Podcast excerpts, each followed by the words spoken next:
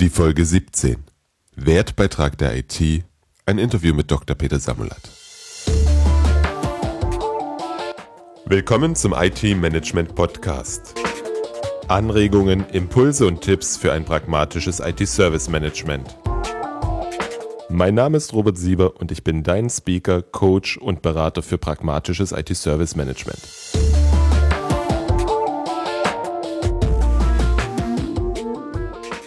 Wird über die Wertschöpfung in der IT gesprochen, habe ich meist das Bild des Maurers im Kopf, der auf der Baustelle herumrennt und die Wertschöpfung seiner Kelle preist.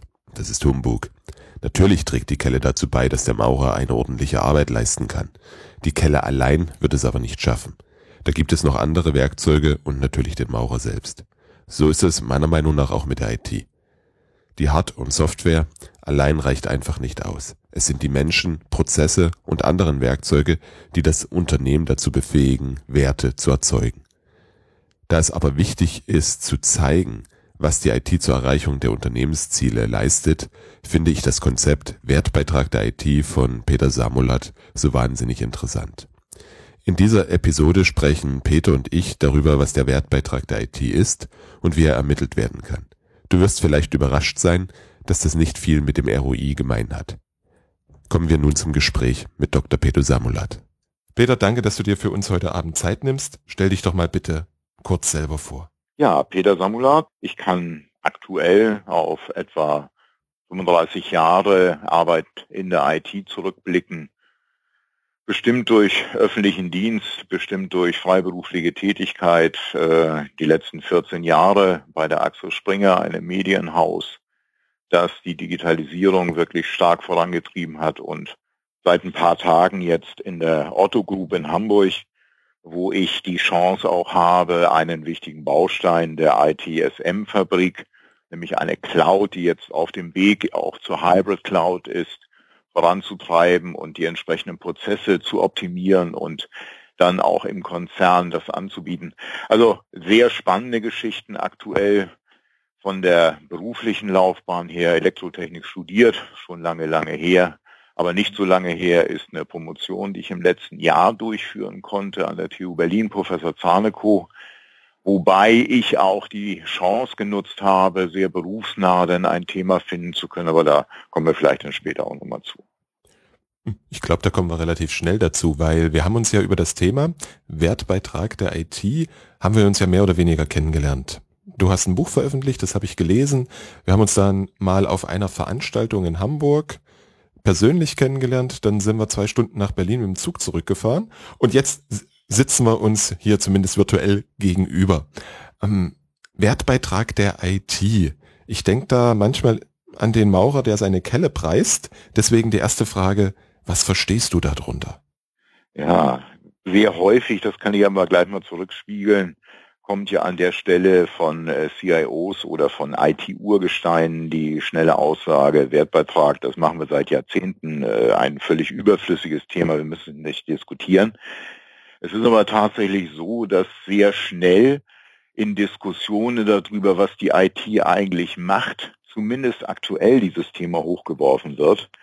Und was wir ja auch schon auf der langen Zugfahrt sehr ausführlich diskutiert haben, ist, dass die IT und auch vor allen Dingen die Situation der IT im Unternehmen sich wirklich in den letzten Jahren erheblich verändert hat.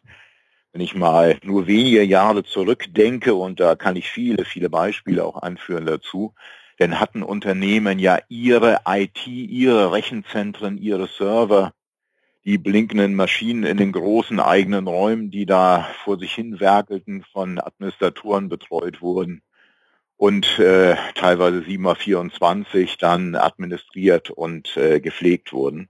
Das war irgendwo so ein kleiner Schatz in den Unternehmen.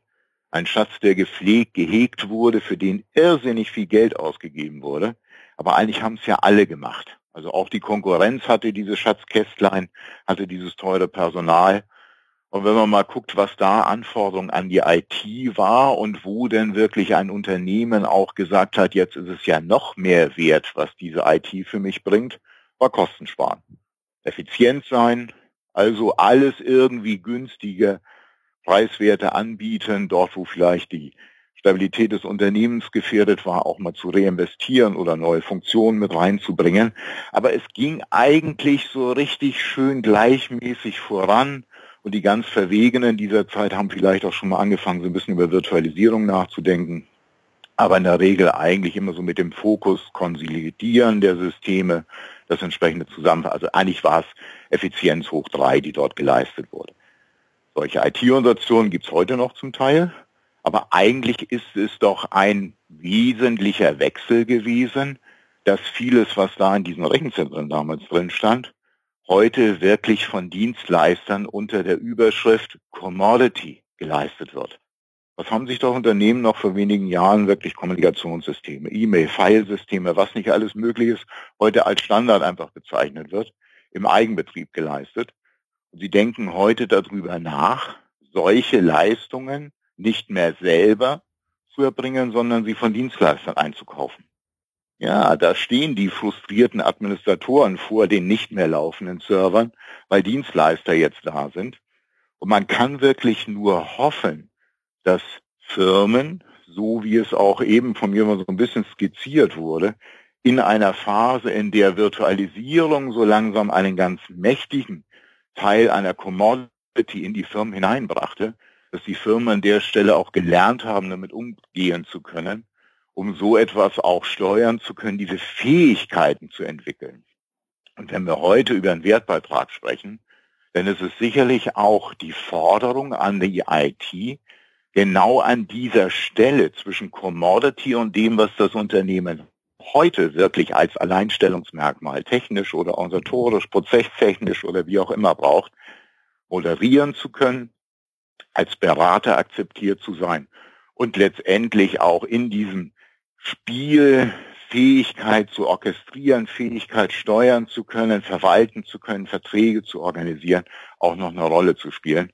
Denn sonst kommen die Helden aus dem Fachbereich und den Begriff liebe ich inzwischen wirklich, die ja sowieso immer mit ihrem Handy und mit ihrem Smartphone alles kennen, alles können, die neuesten Systeme verfügbar haben. Dann kommen diese Helden und erzählen der IT, was sie zu tun hat. Und dann geht es ganz böse aus oder kann es böse ausgehen, wenn dann nämlich die Dienstleister nur noch da sind und nicht mehr der IT. Das heißt, wenn wir heute über Wertbeitrag sprechen, geht es auch wirklich ganz stark darum, Fähigkeiten in der Steuerung der heute üblichen IT-Welt belegen zu können und Berater, anerkannter, wertvoller Berater zu sein für die Unternehmen. Und wenn ich mal an eine Studie zurückdenke, die jetzt auch vor einigen Wochen, kann ich noch sagen, in der Computerwoche mal veröffentlicht wurde, gab es eigentlich frustrierende Aussagen dazu, dass also schon doch noch die meisten Unternehmen, die da befragt wurden, ihre IT zugestanden haben, Treiber, Weiterentwickler und Helfer zu sein, in der eigenen Digitalisierung, in der eigenen Weiterentwicklung. Aber dann kam eigentlich der Hammer, das nur mit externer Unterstützung, und zwar in erheblichem Maße. Das heißt, den eigenen Leuten wird da eigentlich nicht mehr viel zugetraut. Oder vielleicht können sie es auch schlichtweg gar nicht mehr. Wertbeitrag in dem Sinne also eine ganz andere Qualität heute und sie hat nicht mehr viel mit Effizienz zu tun. Irgendwann schon wieder, aber nicht mehr so per se wie noch vor wenigen Jahren. Das heißt, der Wertbeitrag ist nicht Kosten senken, immer billiger produzieren und nicht höhere Effizienz, sondern es ist was anderes, was im Kerngeschäft des Unternehmens liegt. Hm, kannst du das für unsere Hörer an einem Beispiel plastisch machen? Ja, und zwar kann ich das Beispiel wählen, das mich eigentlich in die wissenschaftliche Arbeit auch hineingetragen hat. Denn ein paar Jahre zurück muss ich jetzt nur gehen, da war bei der Axel Springer Idee, äh, sorry, bei der Axel Springer äh, SE die Idee entstanden, alte Kommunikationssysteme, auch wirklich in die Jahre gekommene alte Technik abzulösen durch moderne Communication and Collaboration Systeme. Für die IT ein Reinvest, ein Must-Have, um die Stabilität sicherzustellen, aber für die Konzernführung, für die Geschäftsführung eine ganz klare Maßnahme, diesen Konzern in die Digitalisierung hineinzubewegen, indem jedem Mitarbeiter, jedem Menschen in diesem Unternehmen auch die Möglichkeit gegeben wird, selber mit solcher Technik zu arbeiten. Das heißt, in der Phase, wo dieses Projekt freigegeben wurde, kam damals der Vorstandsvorsitzende Dr. Matthias Döpfner zu mir und sagte, lieber Samulat, belege mir doch bitte mal, dass mein Wunsch, was ich mit diesem Projekt auch erreichen möchte, wirklich erreicht wird. Hm. Einfache Frage, sehr schwierige Antwort. Aber wenn ich dich kurz unterbrechen darf, ein wichtiger Punkt. Es steht hier nicht das IT-Ziel im Mittelpunkt, das Erneuern der Infrastruktur, billiger betreiben, sicherer und so weiter, sondern es steht das Ziel des Vorstandsvorsitzenden im Sinne. Er will eine Veränderung im Unternehmen damit bewirken, richtig? Richtig. Und er formuliert auch sehr deutlich eine Regel, die äh, belegt, wann er einen Wertbeitrag auch sehen würde. Mhm. Und die ist tatsächlich, und das macht das da äh, auch sehr schwierig, dann nicht an kommerzielle Aussagen bindbar, also an monetäre Werte, sondern hat ja einen Effekt, ein Change of Mind, ein Umgehen mit neuen Techniken, Lernen, auch neue Methodenverfahren. Und ich bin in meiner leichten Verzweiflung dann zunächst mal zu den üblichen Beratern gegangen, unsere Analysten, die natürlich mit Superkonzepten äh, aktuelle Situationen analysieren und darstellen können. Nur sie beobachten in der Regel nur mit großem Aufwand laufend oder mit großen Zeitabständen dann auch. Und auch was ich in der Wissenschaft gefunden habe, war natürlich nicht so aussagekräftig, als dass ich dann wirklich diese Antwort einfach liefern konnte. Und so ist eigentlich dann meine Arbeit entstanden, in der ich ausgehend von einer Analyse der entsprechenden Situation auch angefangen habe zu überlegen, wie kann ich denn diese Frage wirklich beantworten? Mhm. Und es führte relativ schnell dann dazu, dass diejenigen, die jetzt hier mit dem System arbeiten, eine wesentliche Rolle spielen müssen. Aber Datenschutzbestimmungen und auch arbeitsrechtliche Einschränkungen lassen uns ja gar nicht zu, da irgendwo direkt auch mit dem Menschen laufend irgendwas dann zu machen, zu beobachten oder auszuwerten, ganz klar. War also auszuschließen, es mussten also andere Methoden gefunden werden. Aber das bedeutet, wenn ich das jetzt richtig verstanden habe, ja auch, dass äh, die IT plötzlich für mehr als das technische Funktionieren verantwortlich ist und sie in eine ganz andere Rolle kommt. Ich habe mir hier nebenbei aufgeschrieben, ähm, die IT ist ja dann quasi ein Change Agent. Das ist aus meiner Sicht eine Rolle, die die IT nicht annehmen sollte. Denn ein Personal Change durchzuführen, zu planen, ist für diejenigen, die die Technik bereitstellen, eine extrem schwierige Situation, obwohl ich ganz ehrlich auch in diesem Projektverlauf tatsächlich am eigenen Leib solche Ansätze erlebt habe, dass also ich als IT oder als IT-Projektleiter dann doch bitte dafür sorgen möge, dass diese äh, Akzeptanz, diese Changes auch wirklich stattfinden, was einfach per se nicht geht. Nein, es ist eine Aufgabe des Business, die IT hier auch ich will gar nicht sagen zu unterstützen, aber eigentlich Seite an Seite mit der IT dann auch dafür zu sorgen, dass Themen wie Akzeptanz und Nutzung und auch die Bereitschaft letztendlich neue Prozesse auszuprobieren tatsächlich von beiden Seiten getrieben wird. Und ich sag mal, ganz vorne an muss das Business stehen. Und für mich war es auch ganz entscheidend in meiner Arbeit, Kennzahlen, Indikatoren dafür zu identifizieren, und zwar möglichst wenig, damit auch das laufende Gespräch wirklich möglich ist mit denen ich dann mit dem Management beobachten kann, was denn passiert. Und zwar in dem Sinne, wie das Management sich auch Auswirkungen versprochen hatte. Das ist natürlich schon eine hohe Komplexität an der Stelle, denn man muss sich auf irgendwas einigen, was auch eine gewisse Relevanz dann in der Beobachtung bringt, um dann letztendlich auch zu akzeptieren, dass man hier Steuerungsinformationen hat und sie entsprechend bewertet und auch willig in Entscheidungen umsetzt. Mhm. Zu welchen Messgrößen seid ihr gekommen? Ja, bevor wir über Messgrößen sprechen, vielleicht einmal zu der Methodik, die an der Stelle entstanden ist. Erstmal als Idee, sag ich mal, auch in meiner Arbeit dann beschrieben worden ist und inzwischen, das ist ja nun auch schon fast wieder ein Jahr her, sich auch, ich sag mal, zumindest so gedanklich auch deutlich weiterentwickelt hat. Mein Ansatz ist heute, dass ich sage, ich brauche ein Übersetzungsboard, mit dem sich IT und ein Business Manager so miteinander verständigen können, dass sie erstens beide ihre Anforderungen darlegen können und zwar so, dass die andere Seite es versteht. So wie früher in den uralten Science-Fiction-Filmen, ne, wo sich einer so einen schwarzen Kasten vom Mund gehalten hat und der konnte mit dem Außerirdischen, der auf der anderen Seite stand, reden.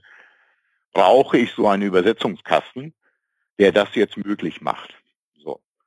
Gesucht habe ich und gefunden letztendlich auch im Bereich meiner Arbeit einen Ansatz aus dem Business Engineering, nennt sich Gestaltungsebenen. Gestaltungsebenen, drei Stück sagen die, sind also wirklich hilfreich, wenn man miteinander solche Konstrukte bauen möchte. Eine Ebene System, eine Ebene Prozess und eine Ebene Strategie. In der Ebene System finden sich natürlich die Techies wieder. Das ist die Sprachweise der IT, aber auch die Möglichkeit natürlich, wenn man auf der Ebene System sich bewegt, vielleicht einem Business was erklären zu können. Die Ebene Strategie, klar, Seite des Business, die Prozesse dazwischen, und hier meine ich wirklich Business-Prozesse, ist der Punkt, wo sich beide treffen und darüber sprechen können und sollen auch nach meiner Methodik, was hier tatsächlich jetzt für dieses Projekt auch relevant ist. Und jetzt nehme ich eigentlich, und da äh, sage ich, liebe ich eigentlich diese Edinson-Prinzipien, also nehme etwas Vorhandenes und konstruiere daraus etwas Neues, mal eine tabellarische Form und schreibe in den Spalten System, Prozess und Strategie als Überschriften hinein und überlege mir mal in der ersten Zeile, welche Vision ist das jeweils? Wo will eigentlich dieses Unternehmen in diesem Gestaltungsebenen jeweils hin?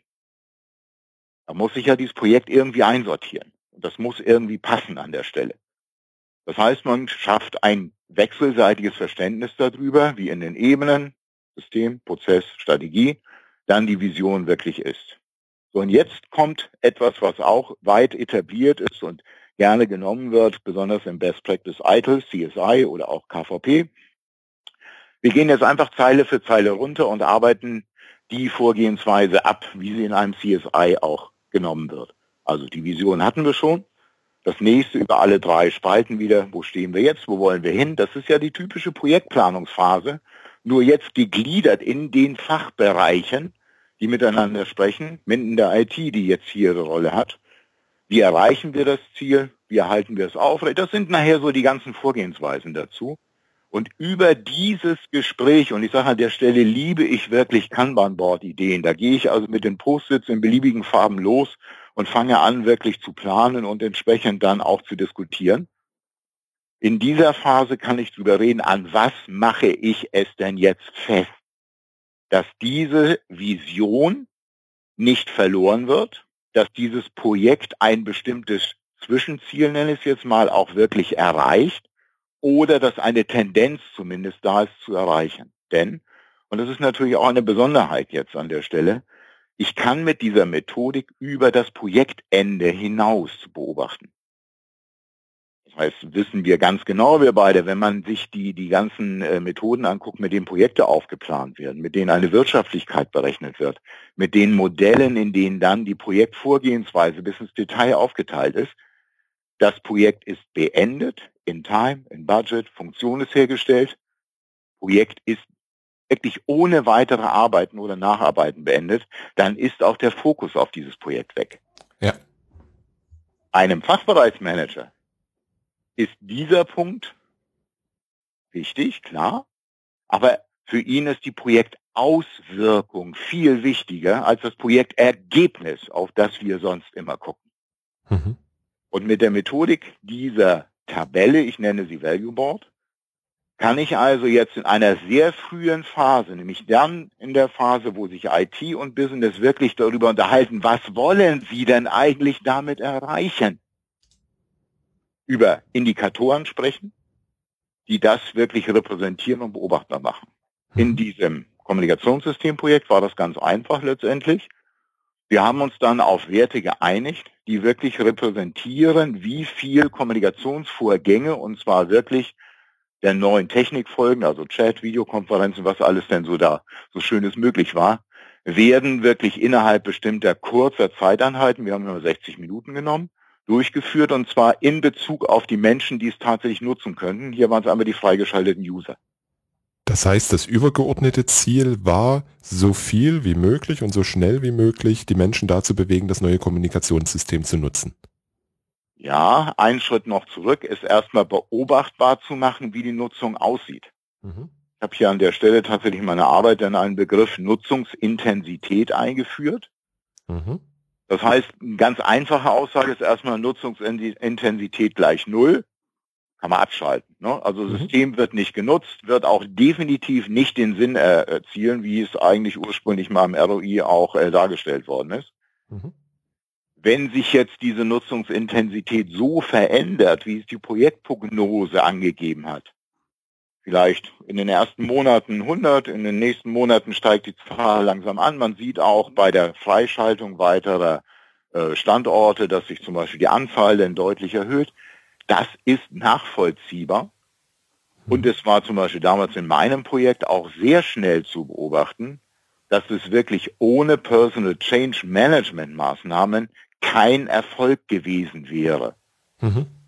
Denn es war sehr deutlich zu sehen, dass ein Prozentsatz oder eine Nutzungsintensität, die irgendwo so um den Faktor 4, 5 dann liegen sollte, sagen wir mal gerade im 0,000 Bereich irgendwo lag. Und es war besonders prägend zu sehen, dass innerhalb der zeitlichen Verläufe, denn an der Stelle ist es auch wichtig, Historie sich wirklich anzugucken, keinen so unmittelbar erklärbaren Gleichklang über die Werktage und die Wochentage gab, weil es ganz unterschiedliche Nutzungsszenarien waren. Da war nicht viel Gleichmäßigkeit zu sehen.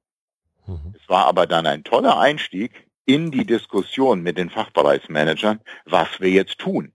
Nicht IT tue etwas, das geht mhm. alles nicht und funktioniert nicht, sondern mit dieser Nutzungsintensität. Und ich habe sie dann ergänzt um Aussagen zu den Kosten, um Aussagen zu der Auslastung der entsprechend beteiligten technischen Ressourcen und um Aussagen zur Performance.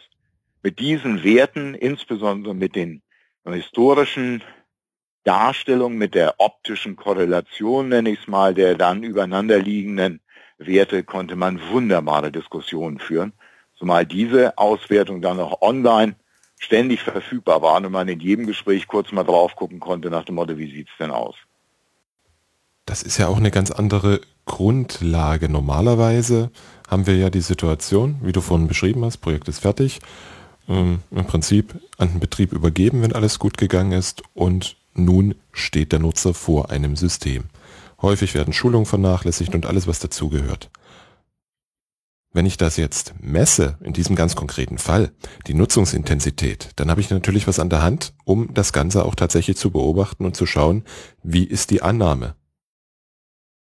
Ja, oder wie sind auch äh, unmittelbare äh, Auswirkungen von Entscheidungen, wie verändern sie das? Mhm. Denn ich sag mal, so in dem konkreten Beispiel, allein die Entscheidung, jetzt einen gewissen Umfang an Informationsveranstaltungen durchzuführen, Mhm. Das hat man wenige Tage später in einem richtigen Sprung innerhalb der Nutzungsintensität wirklich nachvollziehen können. Und man hat eben sofort gesehen, ob es eine positive oder negative Auswirkung hat. Mhm. Und das sind Indikatoren, mit denen ich wirklich dann steuern kann. Definitiv. Hm, das Entscheidende hier an der Stelle ist aber, dass man sich vor einem Projekt diese Gedanken macht, oder?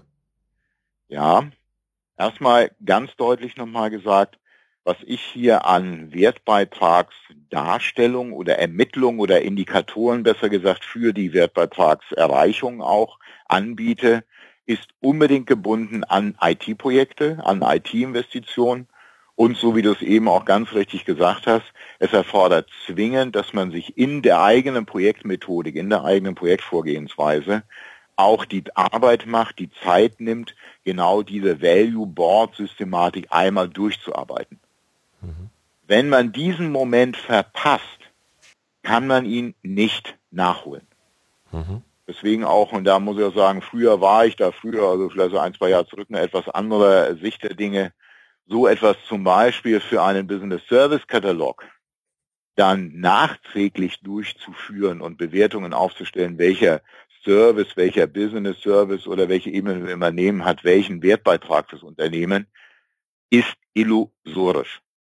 Vielleicht gibt es irgendwann mal was, ist eine schöne Forschungsaufgabe, das auch mal irgendwie äh, zu ermitteln dann. Ich glaube erstmal, dass das keinen kurzfristigen Ansatz dazu geben wird.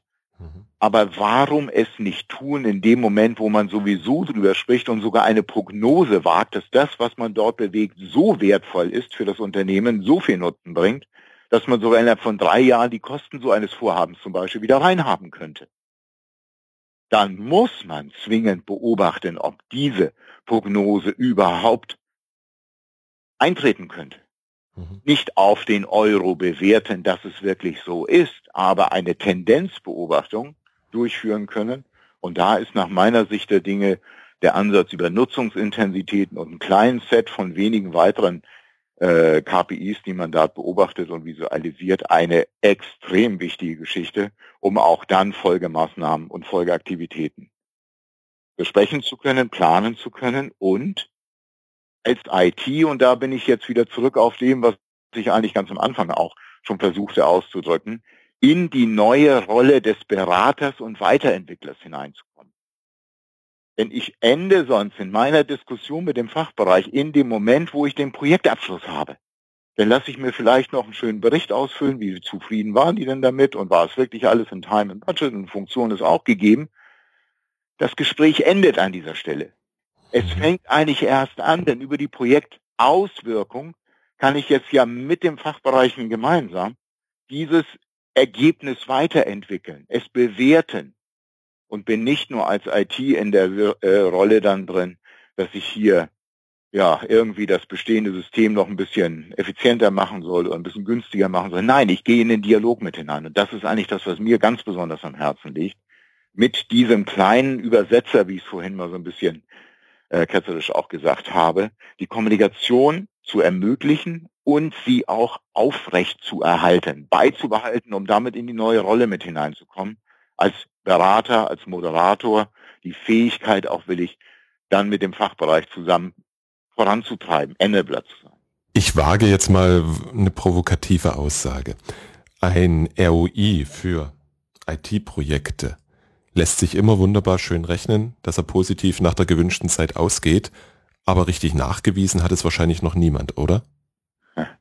Kann man nicht sagen, so extrem viel Aufwand wie in die Projektstartphase, in die Planungsphase und auch in das Projektgehen, Vorgehen hineingesteckt wird, so wenig wird wirklich nach dem Projektabschluss dann verifiziert. Genau. Es ist einfach per se irgendwie so, dass, das, äh, dass der Erfolg eintritt. Das macht er nicht.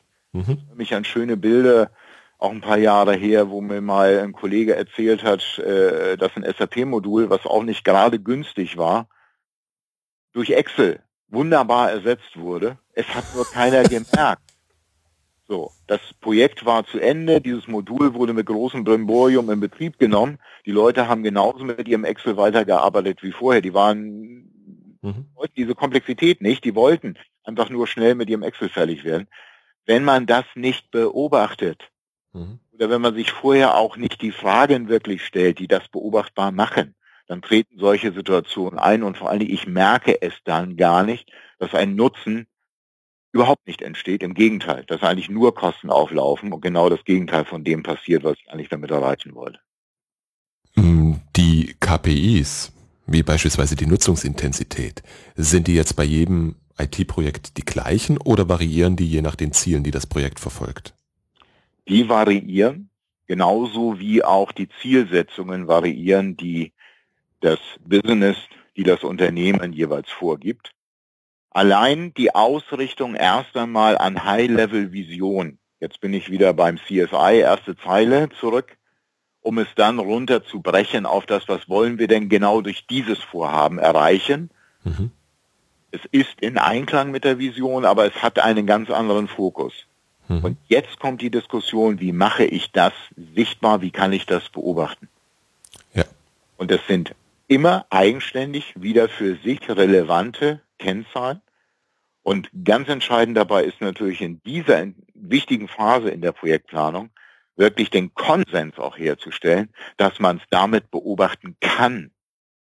Und das lässt sich nach meiner Erfahrung und aus meiner Praxis heraus in diesem Zusammenspiel, wir sprechen über die Vision und wir sprechen darüber, was wir in diesem Vorhaben der Vision folgend erreichen wollen, mit der Baseline natürlich immer mit verbunden, das kann man durch diese Diskussion wunderbar festmachen.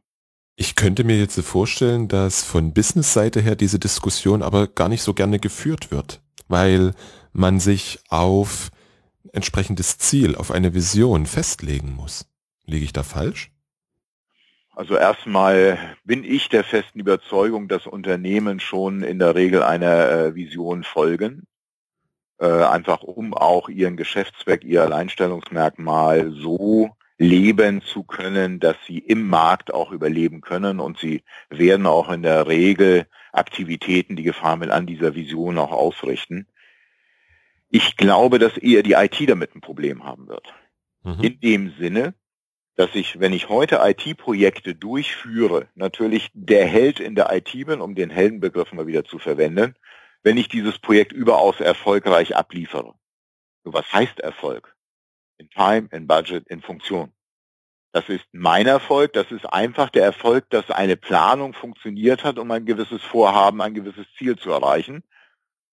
Das wird vermutlich mit dem Business-Ziel nicht unbedingt in Einklang sein.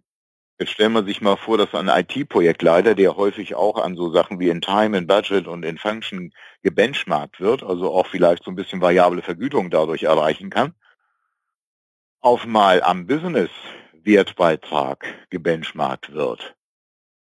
Hm. Damit eigentlich meine These nochmal unterstrichen, dass eher die IT damit ein Problem haben würde, denn sie müsste jetzt ja auch andere Kriterien erfüllen können, und erfüllen müssen, um, ich sag mal, über das Projektende hinaus dann auch wirklich äh, Erfolg darstellen zu können. Oder Erfolg, es muss ja nicht unbedingt Erfolg sein, einfach das, das Weitersteuern, das Verwenden, das Weiterentwickeln dann auch wirklich leben zu können.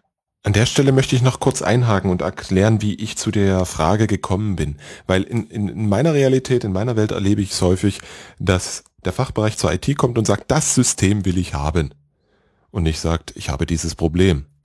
Und wenn man dann anfängt und darüber spricht, ja, was ist denn das Problem, was ihr zu lösen habt, dass es dann schon schwierig wird. Daher einfach der Gedanke, wenn ich jetzt den Fachbereich noch frage, ja, was wollt ihr denn damit tatsächlich erreichen, dass ich da bei den einen oder anderen durchaus Schwierigkeiten sehe.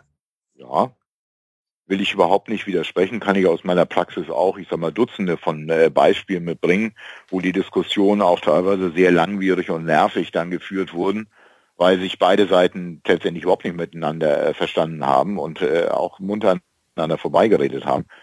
Aber an der Stelle auch von der IT her Fragen zu stellen, in dem Sinne, wo tut's denn jetzt weh? Was soll dadurch vermieden werden? Was hat man gesehen, was irgendwie von mir aus an? Woher, Klartext, woher kommt diese Idee, sich damit beschäftigen zu wollen? Denn niemand gibt ja, ich sag mal, per se freiwillig Geld aus. Also irgendeine Idee wird schon dahinter stecken, dass irgendwas besser, höher, weiter oder anders oder der doch vielleicht eine Vision folgen entsteht. Es ist dann wirklich die Kunst, und da muss man sagen, äh, das ist auch eine Kunst, die man nicht unbedingt in der IT finden muss oder kann, diesen, diese Diskussion auch wirklich leben zu können, sie führen zu können. Denn erst dann können die beiden sich wirklich vernünftig unterhalten und es ist nicht nur, ich sag mal, äh, Befehl und Gehorsam, äh, was ich sag mal an anderer Stelle einfach durch passieren könnte, dass der Geldgeber jetzt sagt, kaufen wir das mal dafür. Das ist auch, glaube ich, eine Situation, in der eine, ich sag mal, eine funktionierende Partnerschaft, will ich das mal einfach nennen, zwischen äh, Business und IT äh, nicht mehr lange funktionieren wird. Mhm. Du sprichst da, glaube ich, einen ganz wichtigen Punkt an. Wir brauchen an dieser Schnittstelle andere Skills, als wir sie heute in der IT-Abteilung finden, also sie heute auch teilweise in den Fachabteilungen finden. Und das ist ja auch ein Thema, mit dem ich mich in den letzten Wochen durchaus im Blog und Podcast beschäftigt habe, das Thema Business Analyse, Business Analyst als Skillset. Liege ich da richtig? Definitiv werden andere Skills gebraucht. Es werden Skills gebraucht, die die IT näher an das Business bringen. Und da sind die Fähigkeiten, so wie du sie gerade eben beschrieben hast, natürlich ganz erheblich wichtig. Wobei die Gefahr besteht, dass solche Rollen auch zunehmend besetzt werden können von Personen aus dem Fachbereich heraus, die das mhm. dafür relevante IT-Wissen mitbringen. Denn wenn es denn so ist, dass im Fachbereich selber kompetente Wissensträger wirklich sind, die Businessprozesse verstehen können, ist es ja genau eigentlich die Leistung einer solchen äh, Analystengruppe, äh, dann auch die dafür benötigten IT-Kompetenzen. Also was ich sagen möchte ist, mhm. es ist eine gefährliche, extrem gefährliche Situation für die IT, in dem Moment nämlich genau die Kontrolle, die Hoheit zu verlieren und dann vielleicht tatsächlich, wie wir eben ja auch kurz mal besprochen hatten, in diese, äh, da ist das Geld, kaufen wir das und sonst hast du für mich nichts mehr zu tun Situation hineinzukommen, die dann extrem gefährlich ist für die IT, denn dann wird es ein Dienstleister sein und nicht mehr eine IT-Organisation. Mhm. Kurzum gesagt, ja, absolut. Diese Analystenfähigkeit muss da sein, in dem Sinne, dass man auch wirklich die, dieses Gespräch, wie ich es denn eben versucht habe zu konstruieren, mit den Fachbereichen herstellen kann, um auch wirklich zu verstehen, um was es geht wo man hin will und was das gerade dazu beiträgt. Der Titel deines Buches ist ja auch vom Verschwinden der IT im Unternehmen. Und die Gefahr besteht tatsächlich bis zu einem gewissen Punkt. Hm, es gibt ja eine Studie, die, die wir beide ja auch immer wieder zitieren, in der gesagt wird, dass im letzten Jahr Fachbereiche schon mehr für IT ausgegeben haben als IT-Abteilungen selber. Und das ist ein Trend, der wird durch das ganze Thema Cloud Computing, Outsourcing ja immer weiter unterstützt. Ja, absolut. Also es ist ein klarer Weg in die Richtung der Commodity. Zum einen verliert damit die IT per se Volumen in dem Sinne, dass man so etwas gar nicht mehr technisch kontrolliert, sondern es über Verträge, es über entsprechende SLAs, Vereinbarungen, alles was dazugehört, dann nur noch steuern muss, einfach nur noch bewirtschaften muss. Das muss man können. Wenn man es nicht kann, gibt es natürlich Personen aus Einkauf und aus dem Business selber, die schon, ich sag mal, gute Erfahrungen sowas mitbringen. Die Gefahr also, dass man wirklich über ist an der Stelle, ist riesig.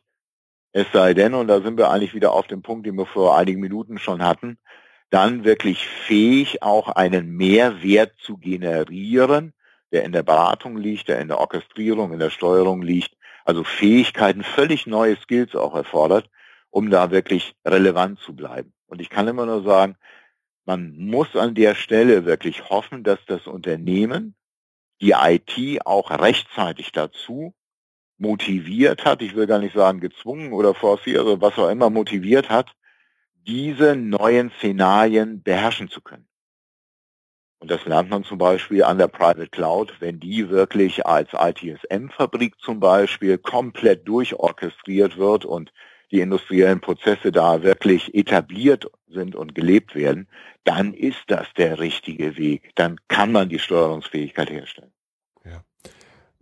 Hast du Erfahrung mit dem Thema Wertbeitrag, mit den KPIs an der Schnittstelle zwischen interner IT-Organisation und externen Lieferanten, Providern? Weil ich denke, das ist etwas, was man da einfach an der Stelle weiterspinnen kann. Man kann es sehr gut weiterspinnen unter der Überschrift in Kommunikation bleiben. Mhm. Nehmen wir mal einen externen Provider, also ich, noch vielleicht ein ganz anderes Beispiel, nehmen wir mal einen Anbieter von Software, die in der äh, Unternehmen XY jetzt gerne genommen wird. Mhm. Die Software wird verkauft, okay, sie wird eingesetzt im Unternehmen, Schulungen laufen, damit ist per se erst einmal dieser Kommunikationsstrang zwischen dem Softwarehersteller und dem Unternehmen entweder ganz weg oder stark eingeschränkt. Mhm. Wenn jetzt aber eine Beobachtung der Nutzung, der, des Verhaltens der Software, der Intensität auch mit der damit gearbeitet wird, vereinbart wird, wäre das natürlich auch für diesen externen Anbieter eine Möglichkeit, doch besser oder vielleicht sogar ganz im Gespräch zu bleiben. Mhm. Wenn man das auf den Provider ausdehnt, der diese Fähigkeit mitbringt, ist das natürlich genauso auch die Chance, dann wirklich dem Kunden entsprechende Szenarien vorzuschlagen, in der auch vielleicht etwas optimiert werden kann. Hier muss ich natürlich auf der anderen Seite genau sagen, das wird natürlich ein externer Provider nur sehr ungern machen, weil der natürlich nicht irgendwo erzählen wird, dass zu wenig genutzt wird oder Ressourcen nicht ausgelastet werden, die hier bezahlt werden. Das ist, und da kommen wir wieder zu einem ganz wichtigen Punkt für die interne Organisation, oder nicht ist, könnte oder muss vielleicht, noch besser formuliert, das muss ein Alleinstellungsmerkmal einer internen Organisation werden. Stellt man sich doch nur mal vor, dass mit der Beobachtung von Systemen, von Prozessen, wirklich auch Optimierungspotenziale entdeckt werden können. Es wird einfach etwas, was bezahlt wird, äh, zu wenig genutzt. Beispiel große virtuelle Farmen. Die Systeme sind durchweg overprovisioniert. Äh, Es gibt auch keine Automatik, der es vielleicht irgendwie äh, einbremst oder vielleicht gibt es sie doch, aber zumindest gibt es keine Automatik mit der laufenden Verrechnung. Ein interner Provider könnte hier auf die eigenen Kunden zugehen und sagen, okay, guck mal, wir können hier was zurückschauen, wir können Kosten reduzieren. Ein externer Provider würde das vermutlich nicht machen wollen, obwohl er in der gleichen Situation das auch machen könnte. Also hier ist auch über diese Art der Beobachtung erst einmal technisch-kaufmännisch auch eine Option für externe Provider drin, aber auch die Chance für einen internen Provider hier ein ganz wesentlich wichtiges Alleinstellungsmerkmal zu bekommen. Das auf jeden Fall und egal wie dann die IT-Organisation ausschaut, ob es eine Rumpforganisation ist oder was auch immer, ähm, egal woher gesourced wird, man kann ja trotzdem oder gerade sollte man dann auch nach innen mit dem Thema Wertbeitrag arbeiten. Also ich finde das persönlich ein ganz interessantes Konzept. Hm, dein Buch, Link dazu natürlich in den Show Notes. Ich glaube, das hatte ich an einem Wochenende durch. Das hat mich gefesselt. Ja, freut mich. Hast du an der Stelle für den Zuhörer, für die Zuhörer, die sich jetzt mit dem Thema Wertbeitrag auseinandersetzen wollen, vielleicht eine kurze Schritt für Schritt Anleitung, wie sie das in ihrem nächsten Projekt machen können? Also erstmal kann ich, du hast ja eben schon mal äh, mein Buch erwähnt, äh, in dem ich also ich sag mal, ich verstehe es so als kleinen Survival Guide, in dem ich also auch ein paar mhm. Tipps gebe, was ja. Unternehmen neben Cloud und Wertbeitragserstellung auch noch leisten müssen oder IT-Organisation im Unternehmen besser gesagt.